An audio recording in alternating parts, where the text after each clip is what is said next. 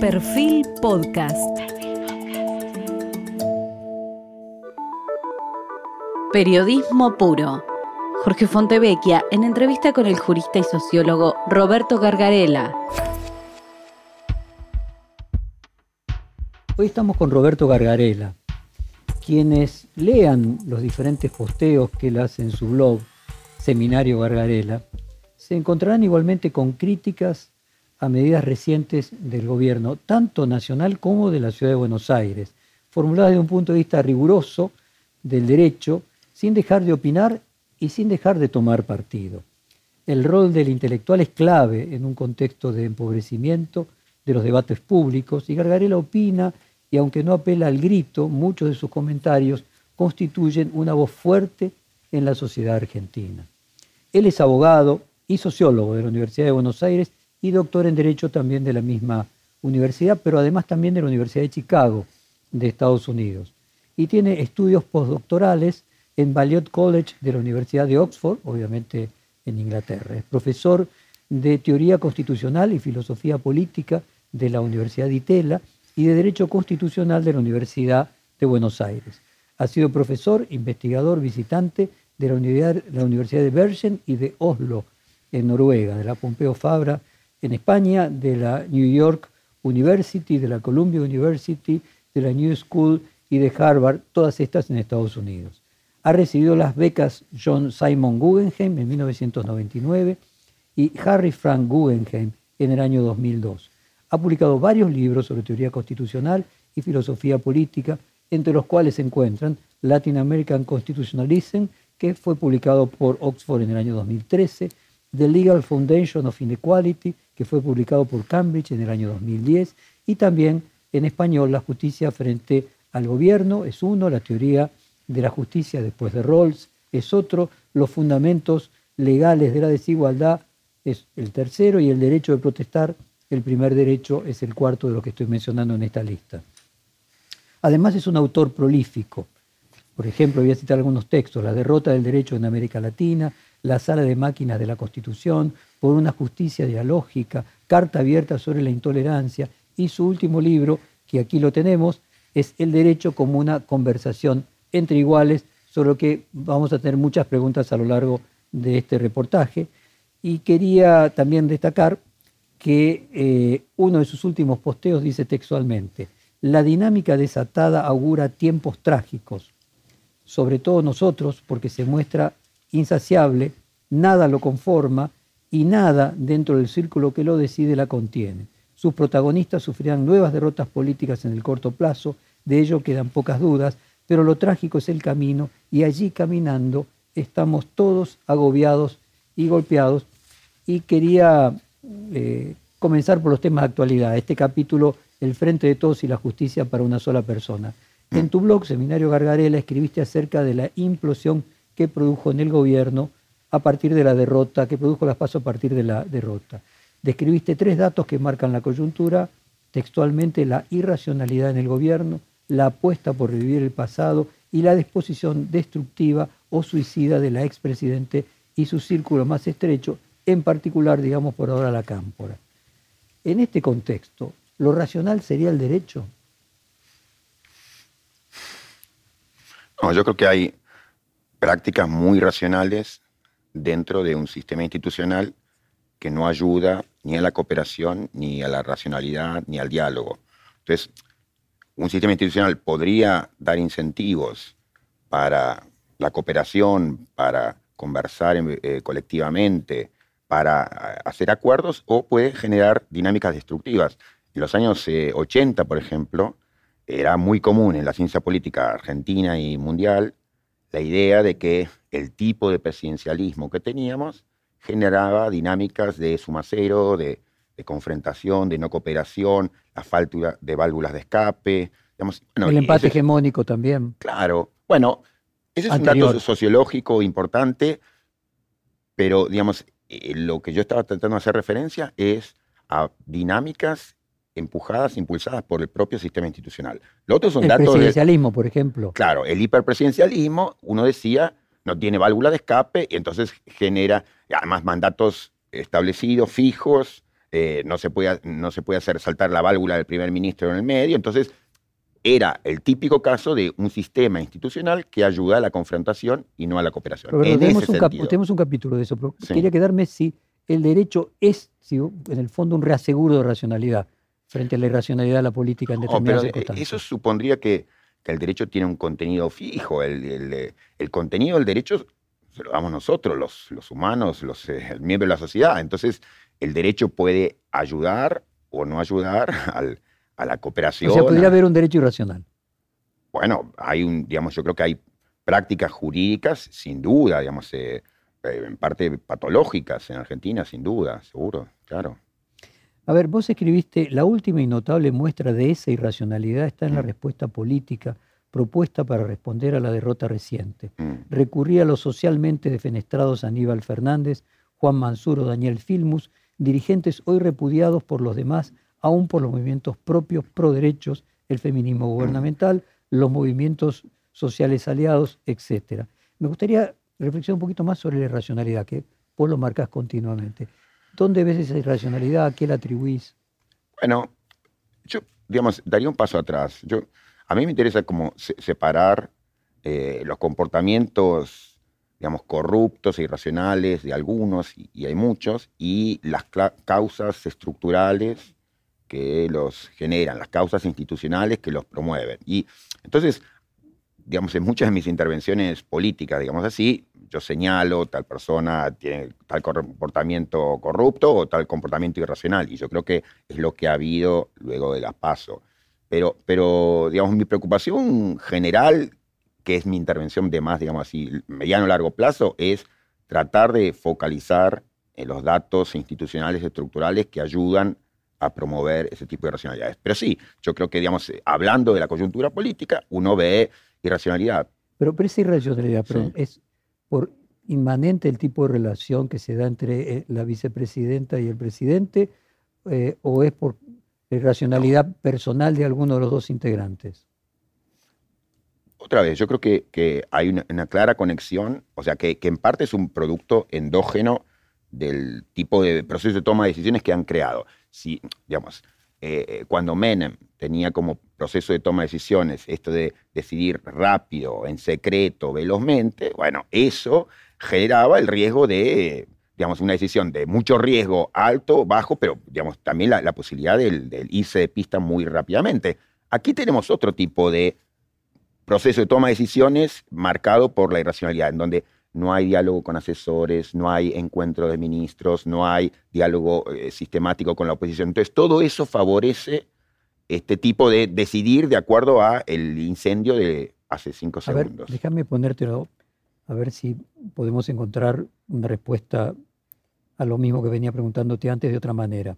En esta misma serie, mm. un reportaje que le hicimos al historiador y escritor Alejandro Horowitz, él describió como inmovilista el estilo y decía que el frente de todo es una maquinaria, un dispositivo complejo para generar inmovilidad. Es decir, que inmanente a esta relación de poder entre la vicepresidenta y el presidente, se genera un mecanismo que produce inmovilidad. Ninguno de los dos para ningún lado. ¿Qué opinión tenés vos? Digamos, yo pienso, hay, hay ese tipo de mecanismos, dado que hay muchos sectores que presionan sobre la coalición de gobierno y todos están con capacidad de este, extorsión. pero ninguno tiene la capacidad de hacerlo. Y, ninguno tiene la capacidad de imponerse sobre todos los demás. Entonces eh, hay ese bloqueo permanente y en ese bloqueo permanente y en esa falta de, puntos de encuentro, de asesores, de, reuniones, de encuentro con la oposición, etcétera, hay esto, hay decisiones improvisadas a lo loco, digamos, este, de acuerdo al impulso del último minuto. ¿no? Entonces, eh, en ese sentido, uno ve esto, corriendo a tontas y a locas, ¿no? Eh, y eso es un poquito lo que uno ve en la, en la práctica cotidiana, pero digo, con independencia de que lo tome Juan Pérez o, Cristina X, digamos, son modos de decisión en este de andar a... es sistémico, por lo que vos está planteando. Sí, es sistémico, pero, pero ellos, por el tipo de modo de, de vínculo que han generado, eso empeora ¿no? y acentúa la, la irracionalidad. ¿no? Déjame seguir con tu posteo. Sí hablaste de una economía morenista. y de ideas Sí. que atrasan, escribiste textualmente. Sí. Ese estilo de reacción reflejo que busca responder a los problemas de hoy con Mm. soluciones de hace más de medio siglo, Mm. soluciones que por tanto inevitablemente fracasan, es sintomática. Sintomática de un país cuyo sistema educativo se estancó Sí. murió y que se expresa también en estos tiempos tristes y lánguidamente, triste y lánguidamente, a través de un funcionariado de formación universitaria, Kisilov eh, Frederick, que muestra niveles de desactualización y torpeza que Mm. sorprende. Sí. ¿Qué ideas más contemporáneas son las que no están viendo los grupos de intelectuales del kirchnerismo? Bueno, yo creo que hay una pérdida completa de, digamos, del rumbo, o sea, esa, esa idea de Y de actualización, totalmente, pero por eso digo que aún los miembros, entre comillas, más ilustrados en términos de que han recibido mayor educación universitaria, mayor educación formal, muestran un nivel de, de atraso, de falta de actualización, de falta de imaginación, de, de falta de reflexión eh, muy notable. Y eso combinado con, digamos, eh, esos niveles de, de ideologización torpe. a ver, déjame porque- que... Recuerdo un día Sí. que le dije a un embajador francés, Sí. ya hace un tiempito, bienvenido al, al- al país en el que eh, la educación universitaria tiene eh, a Francia como, como modelo quizás como ningún otro país del mundo. Aquí se enseña Lacan en grado, en Francia en posgrado, Foucault tiene una importancia en la Argentina que no la tiene en Francia, y el embajador entonces me dijo, bueno, sí, pero en Francia de los años 70. Vos lo que estás diciendo es que en realidad nos quedamos o se quedó este sector del kirchnerismo estancado en ideas de hace un tiempo. Sí, pero creo que es transversal a toda la dirigencia, digamos, que hay niveles de, de atraso alarmantes, o sea, no puede ser que si uno piensa en forma de intervención cívica, sea, ah, entonces eh, plebiscito, si uno piensa en economía, ah, eh, la nacionalización de los depósitos, o sea, es, es ese tipo de, de reacciones que, que muestran falta de educación, falta de revisión crítica, repetición de lo que ya era viejo hace 50 años. Por eso, digamos, en, en la metáfora esta que yo ponía de la economía morenista, de, de eh, reencauzar las bases económicas a martillazos, ¿no? Si, si no entran en la historia, bueno, la tratamos de acomodar los hierros a martillazos para que entren. E- Si e- los- ese, ese modo de... Si los hechos no coinciden con la teoría, el problema es los hechos. Exacto, exacto. Entonces ahí hacemos, tomamos acciones para que encajen a martillazos. Es, eso me parece Ahora, como- ese no parece ser un problema solo de eh, los intelectuales kirchneristas. Claro. Vos recordás cuando Keynes escribe eh, en la tercera década del siglo Mm. pasado que en líneas generales lo que toman decisiones son prisioneros de algún economista fallecido y de eh, algún eh, mal escritor, se refería a periodistas que lo citan, porque decía la mayoría de las personas dejan de leer a los 25 años cuando Bueno. salen de la universidad. Y esto está escrito hace No. 90 años. Eh, Algo de eso hay, pero, pero yo creo que, que tiene que ver también con la decadencia del sistema educativo y la decadencia del sistema universitario. Y entonces eh, eh, es- en un punto es peor, porque no solamente dejan de leer, sino que lo que se lee y se, y se repite, o lo que se presenta y se repite, eh, era ya una versión absurda hace 50 años que tampoco entonces correspondía con digamos, el tipo de autores a los que se hace referencia. Entonces eso, eh, digamos, yo, yo creo que, por ejemplo, para poner la versión más avanzada, la CLO, digamos, era un ejemplo de eso, digamos, de eh, el seguir pensando en términos de líder, masa, bueno, cosas que, que pudieron tener sentido para la reflexión política en los años 50, digamos, eh, eh, pero digo, eso en la versión más sofisticada, que también fue tomado de un modo, digamos, eh, bobo, pero, pero, digamos, aún en ellos se veía ese tipo de torpeza, aún en la versión más avanzada. Pero, pero por eso digo, no es un fenómeno kirchnerista, es un fenómeno, digamos, de lo que expresa el sistema educativo argentino. La, la, la Facultad de Periodismo, de Ciencia de Comunicación en La Plata, digamos, otorgan, otorgando premio de libertad de expresión a, a Correa, etcétera. Bueno, son, son eso, son, son muestras de que ya eh, no, no, hay la mínima preocupación por la reflexión crítica y es, y es la afirmación ideologizada y muy torpe, innecesaria, provocativa, eh, de lo, lo, lo, lo, que, lo que no corresponde bajo ningún término. ¿no? Entonces, eh, creo que eso, son, son simplemente ilustraciones patéticas de un fenómeno muy extendido y preocupante. A ver, Daniel Artana dijo Mm. que entre los profesionales de economía eh, existían muchas diferencias en el pasado, ortodoxia, heterodoxia, nivel de grado de intervención que tenía que tener el Estado, el mercado, pero que a partir del Instituto Patria esas diferencias desaparecieron porque todos se juntaban para eh, disentir en mm. distintos grados, pero todos disentir con el Instituto Patria. ¿Sucede lo mismo en el campo del derecho? Que hay escuelas que han discutido eh, determinadas formas de ver el derecho, pero que a partir del Instituto Patria se unifican mm. frente a algo que les resulta a ambos sectores. A lo mejor es darle más relevancia a la que tiene el Instituto Patria, pero, pero como un ejemplo relevante. Como, como significante. Tomo un ejemplo relevante, digamos, Raúl Zaffaroni. Él ha hecho sin dudas contribuciones importantísimas para el derecho en América Latina eh, de los últimos 50 años, sin duda. Entonces, e, eso, digamos, lo, dejo en claro. Ahora, hace décadas que viene insistiendo sobre ideas que eh, muestran una falta de, una inercia y una falta de, lectura crítica que, es asombroso y, que tiende a ser muy dañino por, porque lo hace desde posiciones de poder muy prominentes. Con una, obsolescencia natural. Por ejemplo, uno tiene Merkel que después de 16 años ya decide retirarse, mm. aceptando el pase del tiempo.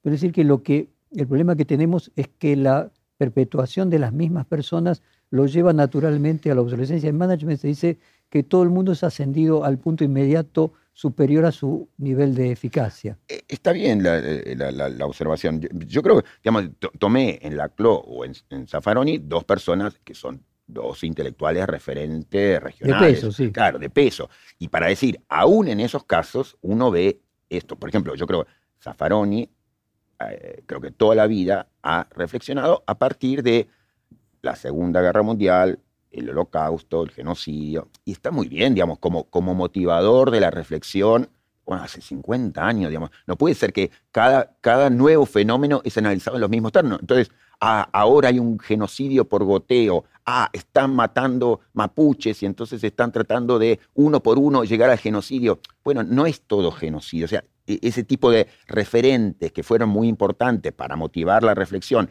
hace 50 años, 80 años, bueno, no pueden seguir siendo los referentes porque no nos hablan de los problemas de hoy ni nos hablan de los ideales a los que uno puede aspirar, ¿no? ¿Existe una teoría del derecho de izquierda y otra de, derecha? Sí, otra vez, porque el derecho no es un fenómeno objetivo, el derecho es una construcción en un sentido no meramente sociológica, es una construcción en el sentido de que no es algo que sale. Subjetividad racional también, ¿no? claro, pero no. Pero no el consenso implica una subjetividad compartida. Sí, pero, pero yo pienso en, forma de consenso crítica, digamos, ¿no? Entonces es como una reflexión crítica sobre las prácticas que tenemos y las reglas con las que ordenamos nuestra vida en común.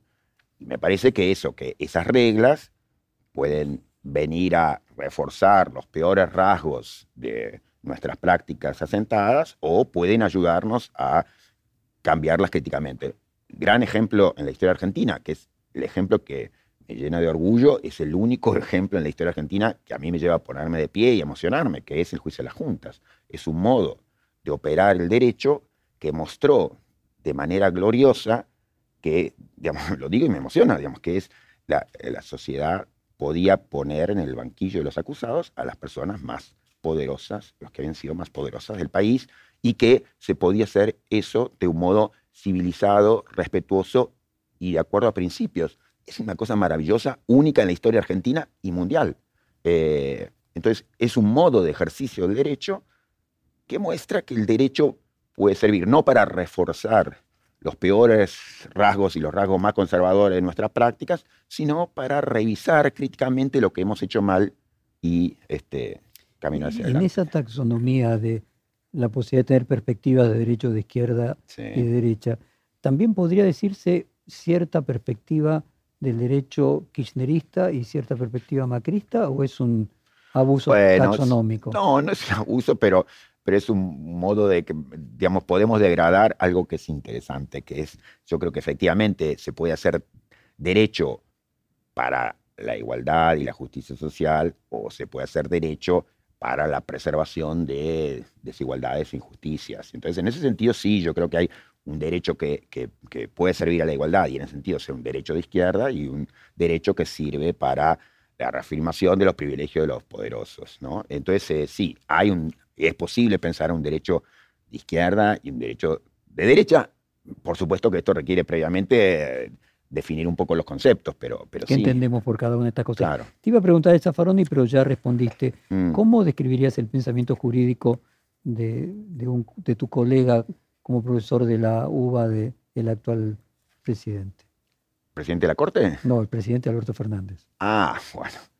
Eh, no, me parece otra vez eh, como asombroso todos sus acercamientos al derecho, todo lo que le he escuchado en particular recientemente, me parece asombroso por el nivel de descalabro, pero luego en su práctica de abogado, en la misma momento de la carrera presidencial, parece además muy preocupante. Digamos, yo lo he visto, lo he sabido, haciendo lobby sentado en los pasillos de la Corte Suprema para Cristóbal López o otro grupo, digamos, eh, eh, es el tipo de ejercicio de la profesión que a mí me, me, me genera reacciones viscerales, digamos, ese es, eh, por supuesto alguien lo tendrá que hacer, pero qué pena que esa persona justamente llegue a presidente, porque es eso, es un presi- un- una persona yendo hacia la presidencia y que, digamos, su desarrollo es el desarrollo vinculado a la preservación de privilegios y la defensa frente a, crímenes, yo diría, comprobados a personajes del poder de los más oscuros de la Argentina. Entonces, siento, digamos, su papel como abogado y en cuanto a sus expresiones sobre el contenido del derecho, todo lo que he conocido recientemente me asombra como, como inconcebible. ¿no? Mencionaste el presidente de la Corte. En realidad, el presidente de la Corte es El profesor la Corte, en la ¿no? Universidad del Litoral. ¿no? Claro, no, no. pe- pe- pensé que me referías, me decías a Carlos Rosenthal, porque con él habíamos Ah, al trabajado. anterior juntos. presidente de la Claro, Corte. con él habíamos trabajado. Bueno, juntos. casualmente iba, iba a ir Sí. por cada uno de los miembros de la, de la Corte. Empecemos por, por, por Carlos Rosenkrantz. ¿Cuál es tu opinión de él desde el punto de vista jurídico? Con él trabajamos juntos. En realidad nunca trabajamos juntos, pero formamos parte del mismo equipo de trabajo de Carlos Nino cuando Nino empezaba de a desarrollar, claro, y empezaba a desarrollar la estrategia jurídica del juicio de las juntas. Y en ese momento, digamos que yo ingresaba al grupo, eh, Carlos Rosenkrantz se iba a Estados Unidos a hacer su doctorado. Entonces, eh, en los hechos nunca trabajamos juntos, pero tuvimos un vínculo desde el 85, yo diría, eh, conocimiento y demás. Y representamos como visiones distintas, en un punto opuestas, dentro de ese grupo en el que estábamos. Eh, ya, entonces eh, tuvimos muchos encontronazos muy fuertes eh, en términos teóricos y de prácticas. Discutimos mucho, sobre todo en temas sobre la protesta social, en donde yo había tomado como una posición muy fuerte de, de, digamos, de- no de protección, sino de decir por qué el derecho tenía que aprender a, a reconocer lo importante que había en los eventos de protesta. Esto era los al- albores del 2001. Y, y Rosenkrantz tenía una posición bastante distinta que privilegiaba las ideas de, de orden y paz social. Pero en todo caso, digamos, te- tenemos y hemos tenido toda la vida eh, diferencias, y yo creo que sobre casi todos los temas, derechos sociales, etcétera, pero sin duda es una persona muy inteligente, eh, que se ha tomado muy en serio su, su, su- su función, su papel, su tarea dentro de la Corte, eh, la cantidad de horas que le, le dedica y la seriedad con la que toma los temas. Eh, entonces los, los desacuerdos se mantienen, pero, pero yo creo que he hablado muchas veces de, o he opinado muchas veces de los fallos que él ha firmado, de las opiniones que él ha firmado, y creo que en todos los casos han sido críticas mis visiones, pero, pero, pero lo respeto como juez, eh, como alguien con quien disiento porque puede y merece disentirse, digamos. Hay otros jueces con los que no merece disentirse porque son cualquier cosa, porque hacen cualquier cosa o están dispuestos a hacer cualquier cosa. Carlos es una persona que eh, tiene una idea del derecho, interpretamos el derecho de modo distinto, tenemos distintas teorías interpretativas, si se quiere, pero es una persona que es, Consistente. claro, es muy consistente. eh, ¿Cuáles son esos ejemplos de esos jueces de absoluta inconsistencia? Más notorios. Bueno, para, para, para, para, para dar una respuesta más tranquila, la- los jueces de la mayoría automática menemista, digamos, eran ejemplo de eso, de cualquier cosa, ¿no? Se- la época del derecho arrancatorio y demás, eso, como fueron los ejemplos otra vez, patéticos, eh, dentro de, la práctica. ¿Y en la muy- actual?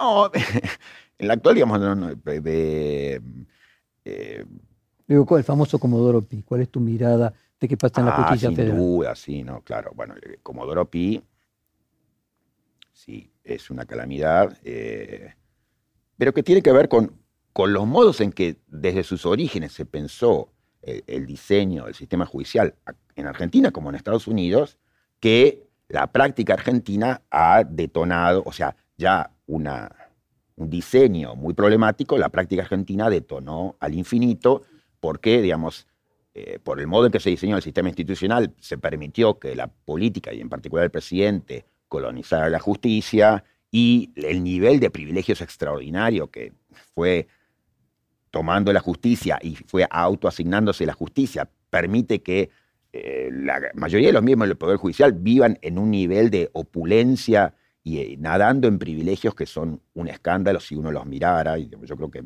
merecería empezar a mirarse con cierto detalle el nivel de privilegios que no, no se agotan en, digamos... eh, No pagar impuestos a la Claro, ganancia. exacto. Entonces, eh, y bueno, entonces tienen la posibilidad de, de eh, jugar al poder con el derecho.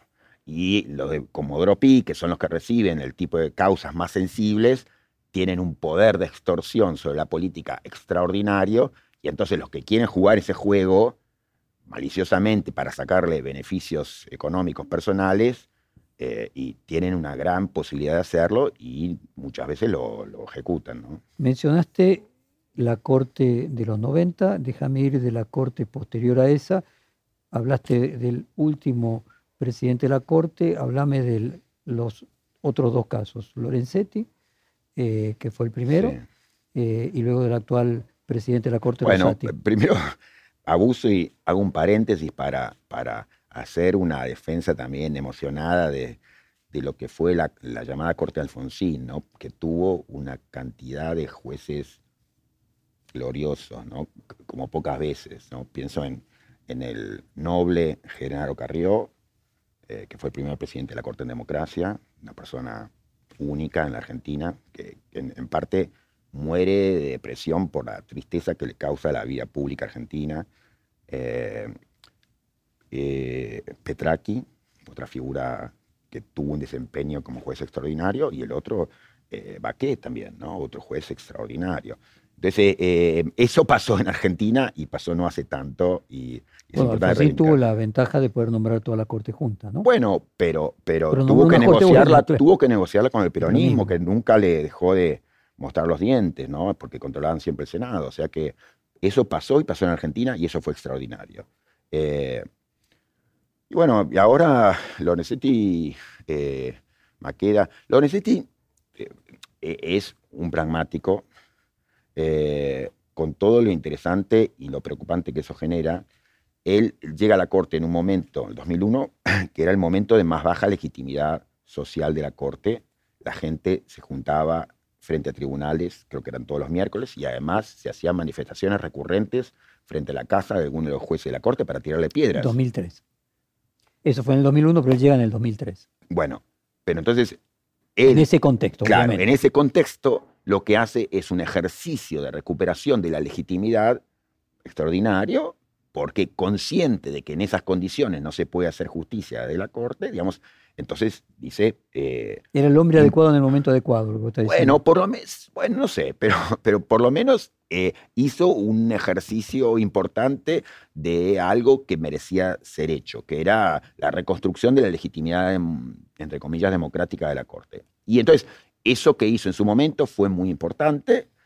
Luego, eh, yo creo que se enamoró de ese rol del estratega y eso genera un montón de problemas porque otra vez se corre el riesgo de que el- la letra del derecho importe menos e importe más el tipo de impacto que uno puede generar con tal o cual decisión. Y entonces en ese cálculo yo creo que se abren riesgos que, que son preocupantes. ¿no? Y en el caso de Horacio Rosati.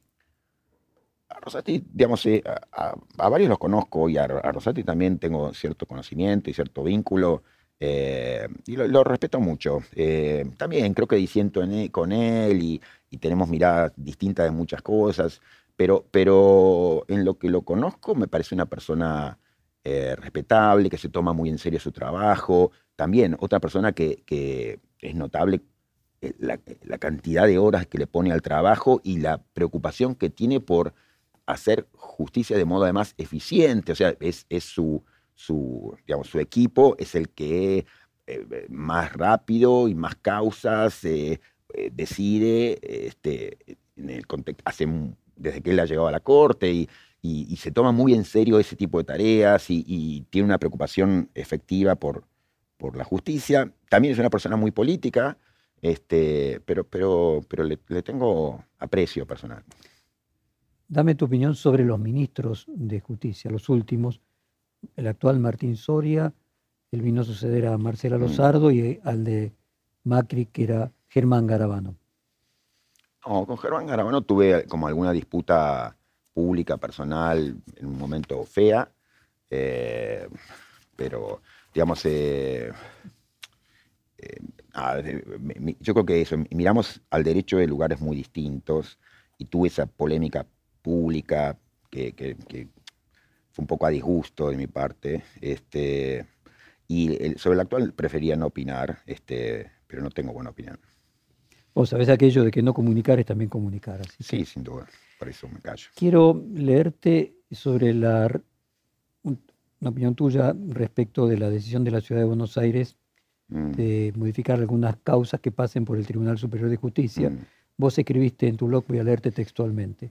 Sin embargo, y pese a todo lo anterior, entiendo que la legislatura porteña no podía decidir lo mm. que decidió del modo en que lo decidió y considero que las faltas procedimentales en las que incurrió disparan una sospecha severa que afecta a la presunción de constitucionalidad o validez que de otro modo podría merecer la ley, como cualquier ley democrática. Mm. Las fallas procedimentales a las que me refiero abonan una presunción contraria a la deseada, una presunción de invalidez, y sugieren, mm. mientras no haya demostración en lo contrario, que la decisión se tomó para promover intereses privados en lugar de intereses públicos. Aquí las críticas que recibe la ley como dirigida a favorecer a la familia de Macri en la causa del correo ganan verosimilitud, sean mm. finalmente veraces o no. Mm.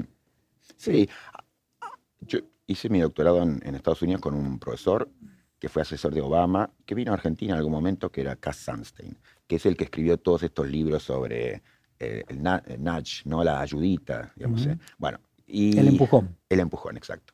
Y entonces eh, Sunstein tenía, en su primera época, que era la época que yo lo quería más, este, una serie de trabajos sobre el derecho de interés público eh, y eh, lo que yo digo ahí sobre la ciudad es en realidad un reflejo de una mirada teórica sobre el derecho y sobre la acción de los jueces que tiene Sandstein y tiene que ver con una teoría de cómo pensar el control de constitucionalidad, de constitucionalidad que es eh, uno aumenta la presunción de sospecha de invalidez en la medida en que eh, se hayan dado menos razones para la ley, en la medida en que la ley se haya hecho más a las apuradas, en la medida...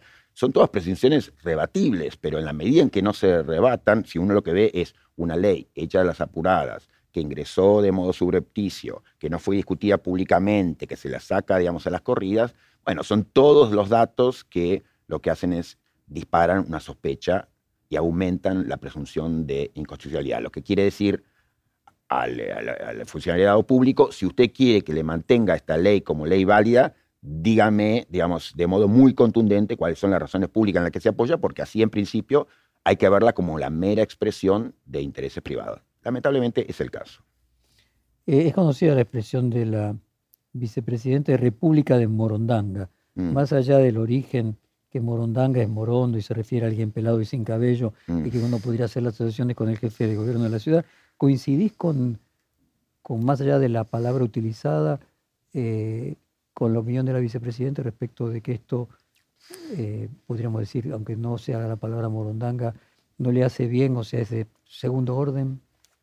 No, no coincido con ella, creo que en, nada. Este, eh, porque, porque no, digamos, a mí por la educación que he recibido, pienso la reflexión pública y la acción política en base a principios. En ese sentido, yo me considero muy rolsiano.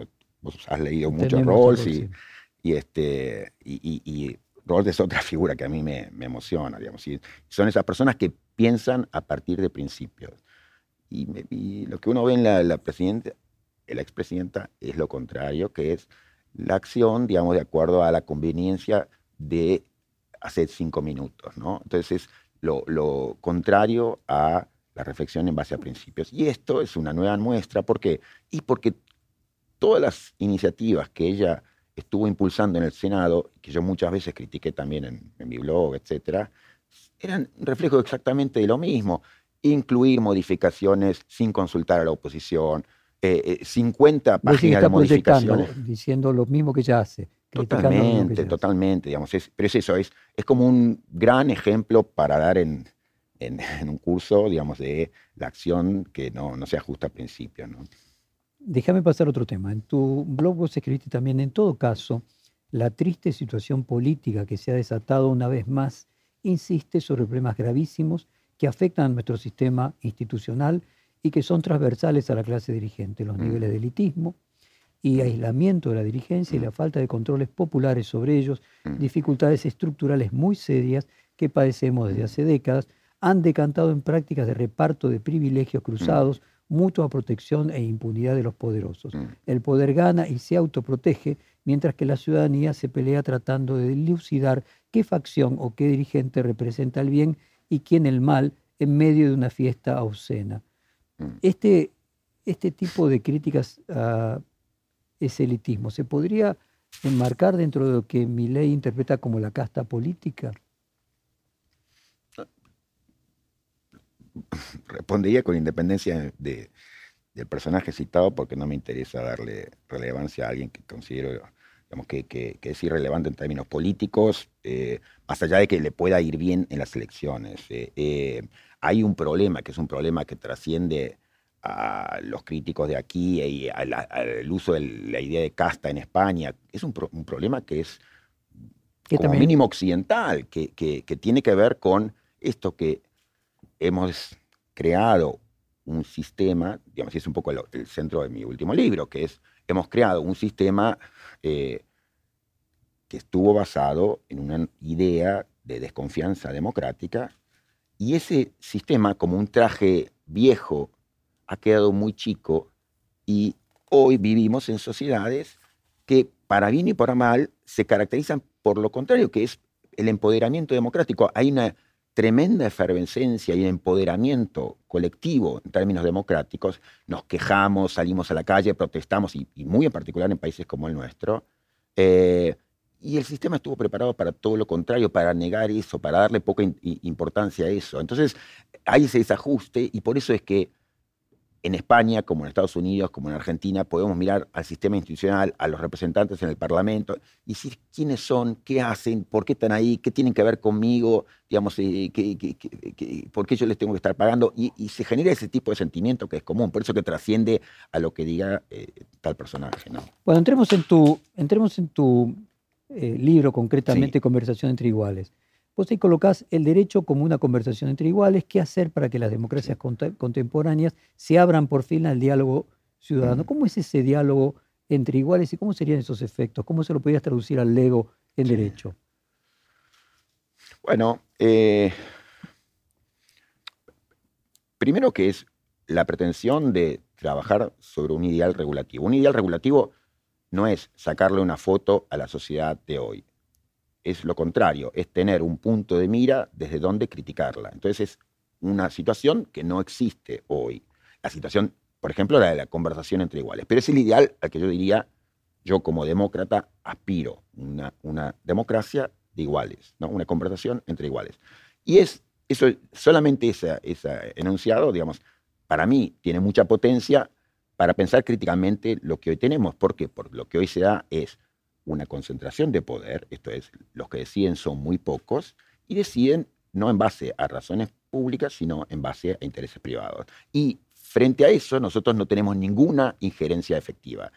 El único puente que ha quedado tendido entre ciudadanos y representantes es el voto, que como puente es un puente paupérrimo, yo digo esto con cuidado, pero digamos, consciente del término. Eh, Insuficiente. Sí, pero mucho peor que insuficiente. Porque si fuera, es obviamente insuficiente, entre otras cosas, porque no nos da palabras. Es como tirar una piedra contra la pared. Entonces, es sin duda insuficiente. Pero es mucho peor, y, a eso yo le llamo la, extorsión electoral. Porque de modo muy habitual, para poder apoyar aquello que queremos, tenemos que, estamos obligados a eh, dar respaldo a aquello que repudiamos. ¿no? Entonces, Chile va, está discutiendo hoy la reforma constitucional va a cerrar esa reforma con un plebiscito como ocurrió en Ecuador, como ocurrió en Bolivia. Bueno, imagínate que tenés una constitución, como posiblemente salga, 300 artículos, imagínate.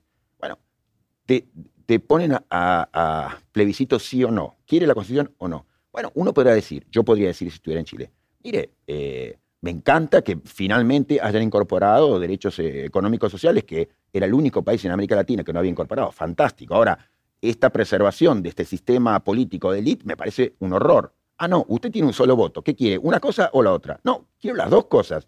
Bueno, pero no, tiene un solo voto. Bueno, está bien, me decanto por aprobar los derechos sociales. Ah, fíjese usted cómo defiende, digamos, este sistema de casta. Entonces, es eso, es mucho peor que no me permite expresar. Me obliga a comprometerme con lo que repudio de modo habitual para poder empujar aquello que defiendo. Vos en tu libro comenzás diciendo, Escribo este trabajo en un momento político difícil mm. y en buena medida a, razón, a raíz de ello. Mm. Y vivimos en una época de la primavera árabe, del que se vayan todos argentinos, del Occupy Wall Street de los Estados Unidos, del surgimiento de Siriza en Grecia y de Podemos en España, de las movilizaciones y protestas masivas contra las autoridades de turno en Cataluña o en Ecuador, de millones de personas en la calle pidiendo la renuncia del presidente Piñera en Chile. O sea, ¿estamos viviendo en Latinoamérica una situación terminal? Em, no sé si... De un ciclo me refiero. E, es, una situación extrema, eh, es una situación inédita, em, pero, pero digamos sobre el final no, no, lo sabemos si, si es esto, ah, estamos cerca del final o algo nuevo va a comenzar. Pero sin duda que es un punto muy extremo de una situación de degradación que yo creo que venía desde el origen. ¿no? Eh, parece que en toda América Latina, de algún modo, empeoramos un sistema institucional como el de check and balances que se adoptaba en Estados Unidos, que ya allí era problemático. En Argentina, digamos, por distintas razones, eh, por lo que también pretendía Alberti y compañía, digamos, eh, el sistema, yo creo que por lo que fue el pacto liberal conservador, empeoró lo que se había hecho en Estados Unidos. Y luego la práctica, que fue una práctica de desigualdad y de golpe de Estado, bueno, hizo que se generaran eh, adicionales que han empeorado todo el contexto. Por ejemplo, para pensarlo en términos jurídicos, dado que hubo golpe de Estado permanente y cada golpe de Estado implicó un cambio en la Corte Suprema, bueno, hoy tenemos antecedentes, fallos para todos los gustos, porque si el derecho hubiera sido estable, uno podría decir, bueno, al menos tenemos precedentes que han corrido toda la historia y a los que podemos aferrarnos. En Argentina cualquier juez de la Corte puede citar 50 fallos a favor de lo que quiere decir y si quería decir lo contrario, cita 50 fallos contrarios porque los hay, hay para todo. Entonces, la práctica empeoró un diseño que ya era, yo diría, muy problemático. Y problemático por razones objetivas, ¿no? Este... Vos colocaste también, eh, hablando del contexto actual, las manías o desventuras de algún líder de esta coyuntura, digamos Donald Trump, eh, Jair Bolsonaro, Nicolás Maduro, Daniel Ortega, Víctor Orbán eh, y Recep Endogan, en eh, cada circunstancia el fracaso de un sistema institucional que hoy en día luce corrompido, el de Argentina, Colombia, México, Perú, con docenas de parlamentarios y líderes políticos procesados. Y la pregunta es, ¿esto es un problema del diseño eh, constitucional? ¿Es un problema de las personas que nos han tocado? No, en, en, parte yo diría, es una reacción frente a esto último que decís. O sea, es tratar de sacar la cuestión de la dimensión subjetiva, que es muy común y que ha sido muy común en Argentina. El que se vayan todos es eso, es ponerlo en la dimensión subjetiva, digamos. Bajo la idea de que si vinieran todos otros distintos, la cosa cambiaría. Y no, mientras mantenga esto así, el problema va a permanecer. Una nueva expresión de esto, y para volver a lo dicho, cuando Zaffaroni dice, no, bueno, aquí la corte es una vergüenza, digamos, una corte funcionando con cinco personas o tres, una mayoría de tres personas, tendrían que ser doce es una tomadura de pelo, digamos. Es, lo mismo con nueve personas más, entonces, o, seis personas más. ¿qué, es? Eh, eh, entonces, es esa idea de pensar que la cuestión pasa por poner unos nombres más y no pensar en el problema estructural. Hay, problemas en cuanto a cómo diseñamos. Ahora, yo no creo en la omnipotencia del derecho, pero creo en lo contrario, que es el derecho es parte del problema y puede ser parte de la solución. Entonces, no desaprovechar eso, ¿no? Sabiendo la modestia del derecho, bueno, ¿qué es lo que decía Madison? El derecho tiene una mordedura limitada. Bueno, aprovechemos lo mejor que podamos esa pequeña mordedura, ¿no? Vos decís en, el prólogo de tu libro que el problema es confundir los problemas del constitucionalismo con los problemas de la democracia. Sí, porque, digamos, en, los últimos, no sé, cinco años, incluyendo, digamos, textos importantísimos como el de Levitsky sobre la, caída de las democracias, se han escrito decenas de libros y artículos, centenas de artículos, eh, refiriéndose a la crisis nueva y esto al famoso tema de la erosión democrática. Bueno, yo diría, de muchos que yo he leído al respecto, el 90% de ellos están hablando de problemas que son problemas del constitucionalismo y sobre todo... O del tipo de constitucionalismo. Sí, o de la existencia misma de constitucionalismo. No, del constitucionalismo norteamericano, para decirlo peor. Que es concretamente estamos hablando del exceso de la importancia del presidente. Bueno, de los excesos de Trump. Entonces, esto, ¿cómo pasó? Nos pasó a nosotros. Entonces, no, pero vos eh, mismo decís, no es Trump, ¿no? Claro. Es Bolsonaro, es Maduro, es Ortega, es Orbán, no, Claro, claro, totalmente. Pero yo creo que ha habido una sobreproducción de la academia, en particular la academia norteamericana, escandalizada por lo que pasaba en particular con Trump. Y luego decían, ah, y eso también pasa en América Latina con Bolsonaro y también pasa en, en Hungría. Y también, claro. Pero, digamos, estaban fascinados por la desgracia del trumpismo, digamos así. Eh, y, es, y ese tipo de cosas, ese tipo de análisis, muchos muy interesantes. Pienso en un autor, un amigo, que es Tom Ginsburg, que tal vez es el, el que más ha escrito, mejor ha escrito sobre el tema, cómo mueren las democracias. Eh, pero yo le decía a él mismo, ah, e, esto es un modo de pensar el problema desde la óptica de, del constitucionalismo, en el sentido de que es como si estuviera sugiriendo, uy, si mañana podemos eh, reponer un poquito, ajustar mejor las tuercas que este tipo desajustó, todo vuelve a la normalidad. No, hay un problema que no es del el desajuste del sistema de checks and balances, entonces ajustemos un poquito las tuercas, sino es un problema democrático, que es la gente mira para arriba, lo que hablábamos antes, y, no reconoce a ninguno, y lo que reconoce le da, digamos, lo repudia, y no se identifica. y lo legitimidad finalmente. Bueno, digamos, de, cuál, sea el orden jurídico. Sí, digamos, el, nivel de desconexión que se ha generado entre ciudadanos y representantes es tal y es tan extendido que eh, ahí está el problema democrático. O sea, no se soluciona, por ejemplo, con parlamentarismo, con coaliciones eh, parlamentarias. Mi, profesor, digamos, este, Carlos Nino, participaba de esa generación que, que leía el mundo, digamos, en términos de presidencialismo y parlamentarismo. No, bueno, digamos, yo ya ahí mismo, pero, pero creo que hoy más claro que nunca. O sea, no es una cuestión de un poquito más de presidencialismo, un poquito más de parlamentarismo, un poquito más de primer ministro, un poquito de jefe de gabinete. O es un problema de democrático en términos de, desconexión el hecho de que nosotros como ciudadanos no tenemos ninguna herramienta efectiva para operar nada. Digamos. A ver, déjame ir al otro extremo.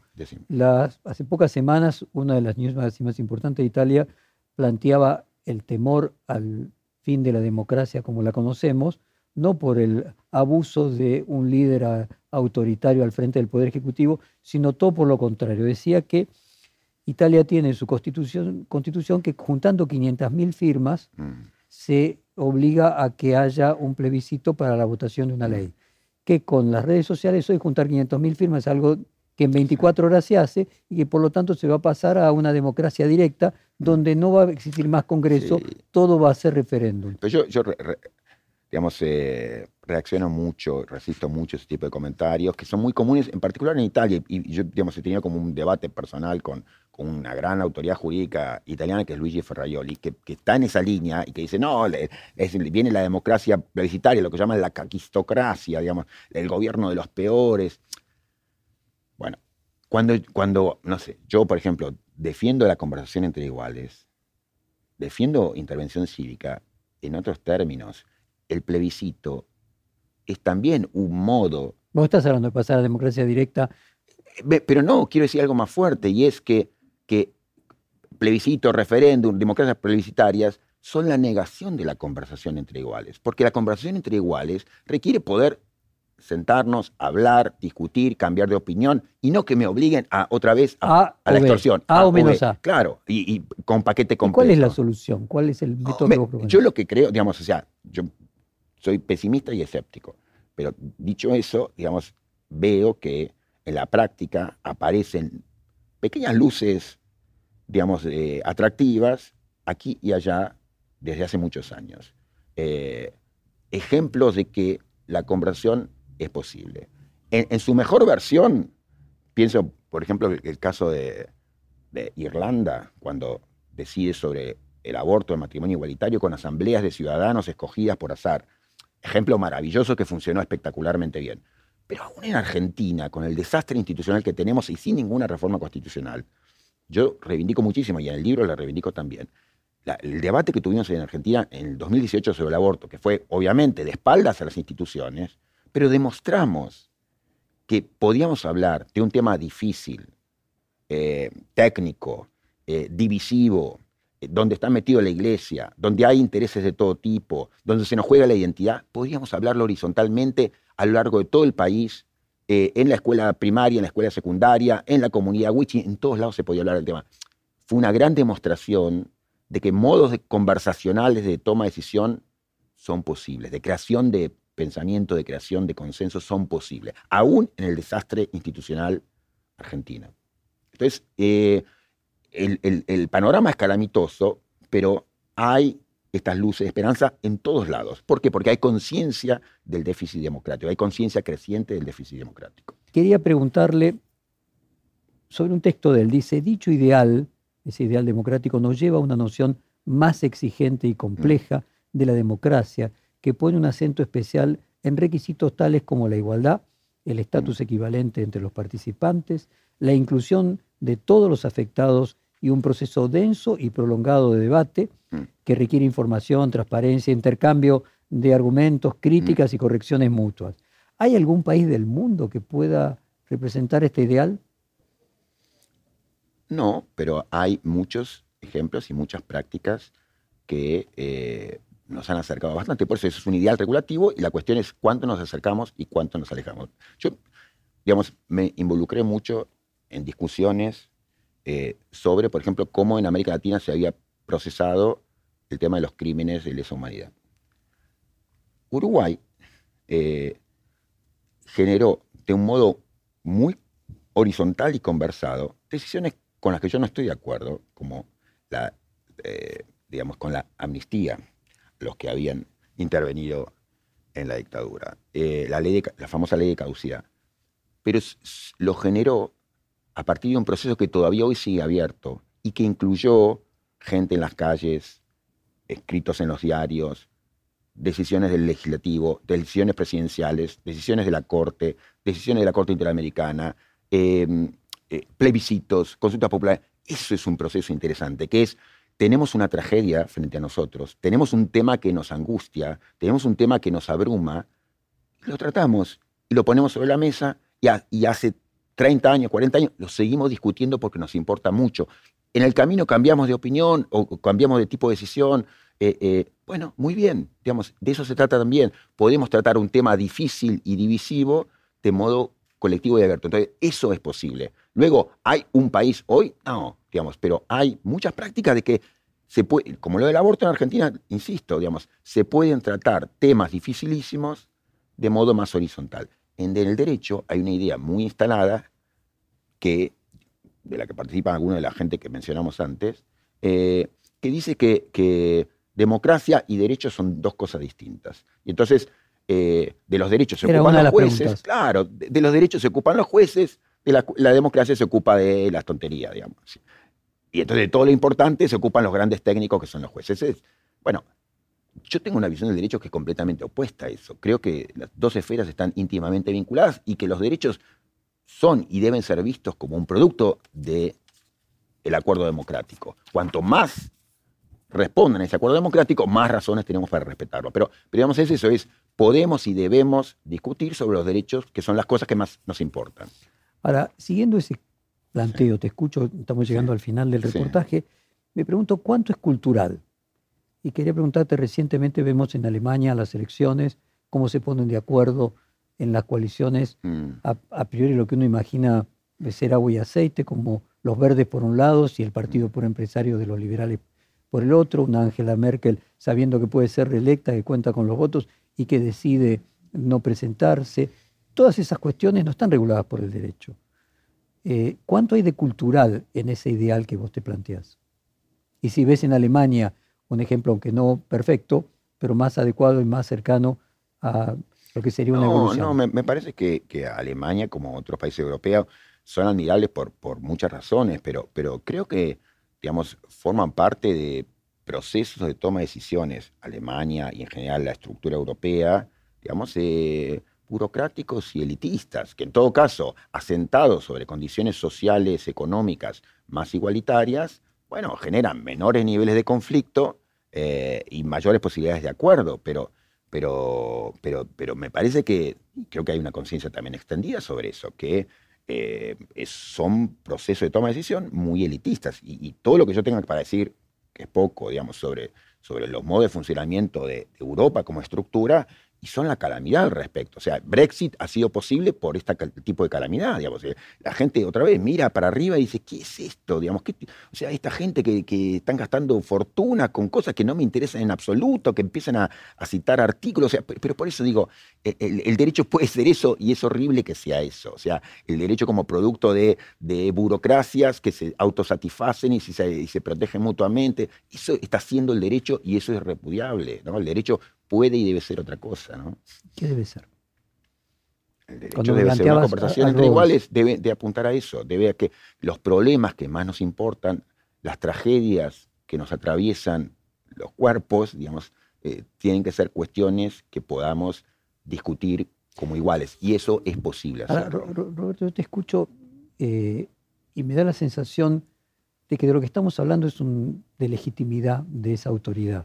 Y quiero ir a rol, llegar al final del reportaje, porque finalmente lo que nos tenemos que poner de acuerdo en un consenso es muy bien quién va a tener qué posibilidades de decisión sobre todos nosotros, a quién le concedemos esa legitimidad.